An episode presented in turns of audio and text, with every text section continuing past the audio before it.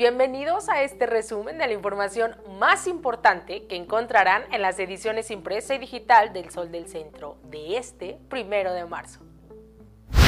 drástica escalada en los precios de uno de los energéticos más utilizados en los hogares, el gas LP. Durante los dos primeros meses del año, la cotización de este producto se ha incrementado en un 12%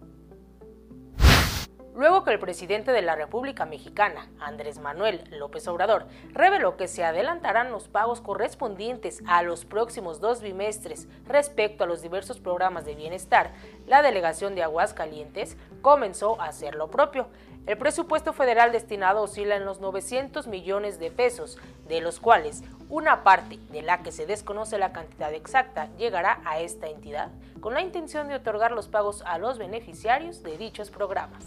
Aunque febrero cerró con una tendencia a la baja, en el transcurso de este mes, las autoridades de salud reportaron un total de 2.000 contagios y 249 decesos a consecuencia de la pandemia de COVID-19. Las cifras globales registradas en febrero fueron más bajas que las correspondientes al pasado mes de enero, cuando se había registrado 353 muertes y 2.337 casos confirmados del virus SARS-CoV-2 en el estado. Luego que se aprobó a nivel estatal el distintivo Restaurante Seguro, que otorga a establecimientos dedicados a la venta de alimentos una licencia que les garantiza la facultad para operar en un nivel menor de riesgo en el indicador estatal COVID-19, con facilidades como la ampliación de sus horarios, mayor aforo de comensales, son ya 16 restaurantes de la entidad los que cuentan con esta insignia.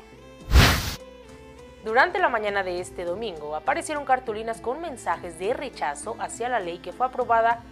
por el Congreso del Estado acerca de la protección de la vida desde la concepción, las cuales fueron colocadas en algunos edificios de partidos políticos de la capital. En información policiaca, impresionante impacto frontal se registró sobre la carretera estatal número 42, donde dos personas resultaron lesionadas, entre ellas un menor de 5 años de edad. Afortunadamente, a pesar de las heridas presentadas, las condiciones de salud de los afectados se mantienen estables.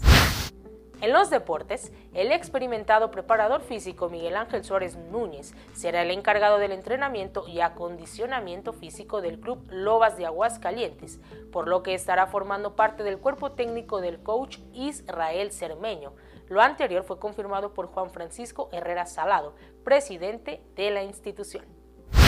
Síganos en nuestras redes sociales. Y para conocer el detalle de esta y mucha más información, no olviden adquirir las ediciones impresa y digital del Sol del Centro de este primero de marzo.